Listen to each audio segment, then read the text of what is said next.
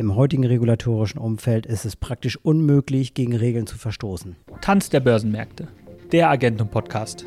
Kapitalmarktexperte Thorsten Mohr führt Sie über das Parkett der Märkte, diskutiert Finanzprodukte und analysiert das aktuelle Marktumfeld.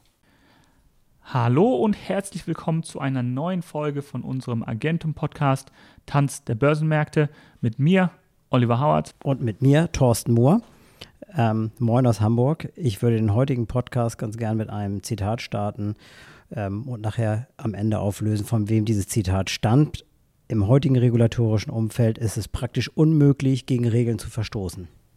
Regulatorik ist ja ein Riesenthema in der Kapitalanlage und im Investmentfondsbereich und daher wollten wir heute mal das Thema Sondervermögen aufgreifen und ich habe mir mal hier eine sehr gute, kompakte Erklärung rausgegriffen, die ich mal gerne vorlesen würde.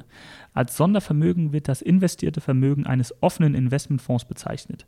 Es wird getrennt vom Vermögen der Investmentgesellschaft verwaltet und ist daher im Insolvenzfall vor dem Gläubigerzugriff geschützt. Richtig. Das bedeutet, wir haben eine Fondsgesellschaft, einen aktiven Investmentfonds, der mein Geld in seinem Produkt verwaltet. Sollte diese Investmentgesellschaft aber insolvent gehen, haben sie nicht die Möglichkeit, auf das Kapital zuzugreifen? Richtig. Ein ganz gutes Beispiel gibt es aus den 80ern, Ende der 80er. Ähm, die Baring Bank kennt wahrscheinlich noch jeder oder die Jüngeren kennen es vielleicht nicht, aber die Älteren kennen auf jeden Fall die Baring Bank. Damals die, ich glaube, es war die, die größte oder die älteste Bank Englands. Äh, da hat sich ein Henrik Leeson in Tokio verspekuliert. Die Baring Bank musste Insolvenz anmelden. Bedeutete letztendlich, dass der der normale Sparer, der seine Gelder auf dem Festgeld oder Tagesgeld hatte, sein Geld los war.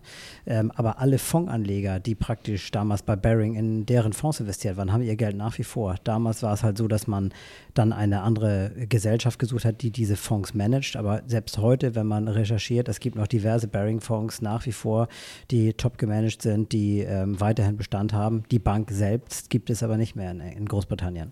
Es gibt ja auch ähm, im Bereich der Festgelder etc und bei Banken diese Grenze von 100.000 Euro, die in der Einlagensicherung mit enthalten sind. Und ich glaube, das war doch auch ein Thema bei der letzten Bankenkrise oder den Bankruns, den wir gesehen haben in den USA mit SVB, ähm, jetzt First Republic Bank ähm, und der Credit Suisse in der Schweiz. Gibt es hier auch eine Grenze im Sondervermögen, wie viel davon gesichert ist? Ja, es waren ja mal, ähm, bevor es damals die Finanzkrise gab, waren es mal 25.000, war ich der Meinung. Das wurde dann durch Frau Merkel auf 100.000 ähm, aufgebohrt. Also derzeit ist tatsächlich die Einlagensicherung 100.000 Euro pro Konto. Und äh, bei Investmentfonds ähm, im Vergleich dazu ist diese Einlagensicherung nicht vorhanden, sondern das nennt sich Sondervermögen und das ist in unbegrenzter Höhe. Das heißt also nicht auf 100.000 Euro beschränkt, sondern in unbegrenzter Höhe kann man dort Gelder an Investmentfonds parken, ohne dass bei einer Pleite dieser Bank die Gelder in irgendeiner Form in Gefahr wären. Bedeutet es nicht, dass wir im aktuellen Umfeld, in dem es Zinsen wieder gibt, ähm, nicht unbedingt in Festgeld oder Tagesgeld zu investieren, sondern in Laufzeitenfonds zum Beispiel? Ja, auf jeden Fall eine gute Option. Ich sag mal, wenn man in Tagesgeld investiert, kommt natürlich ein Laufzeitfonds auch nicht in Frage. Tagesgelder sind natürlich ähm, täglich verfügbar, wie der Name sagt, für jemanden, der Kurzgelder parken möchte und unterhalb der 100.000 Euro Grenze bleibt, machen Tagesgelder Sinn. Vielleicht auch die Streuung auf mehrere Banken machen da durchaus Sinn.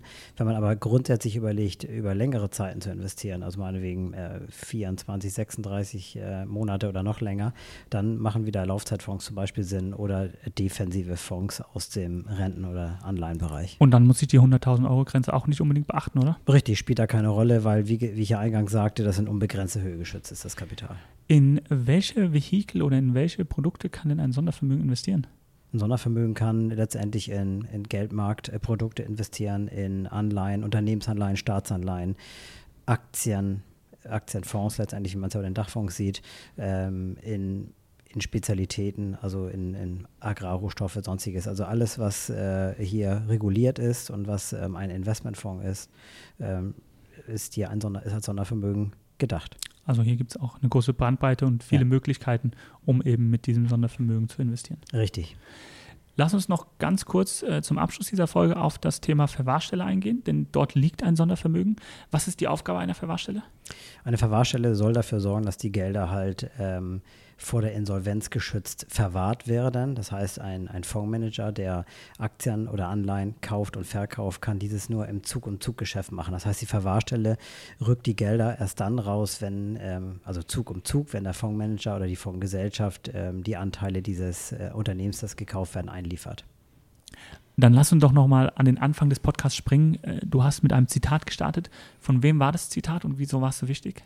Man glaubt es kaum. Das Zitat ist von einem äh, bekannten amerikanischen Börsenmakler. Das ist, äh, war von Bernie Madoff. Bernie Madoff hat den gleichnamigen Fonds gegründet ähm, und ist dadurch positiv damals aufgefallen, dass er wie an der Perlenschnur gezogen zwischen 4 und 5 Prozent jedes Jahr an Wertzuwachs produziert hat, sodass ähm, sogar Staatsfonds diesen Fonds eingekauft hat. Am Ende hat er über 65 Milliarden US-Dollar ähm, da veruntreut und äh, wurde mit einer mehrfachen lebenslangen Gefängnisstrafe dann abgeurteilt.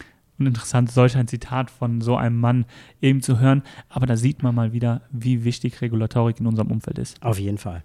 Klasse. Dann sage ich vielen Dank für deine Einblicke und bis zum nächsten Mal. Vielen Dank, Olli. Bis zum nächsten Mal.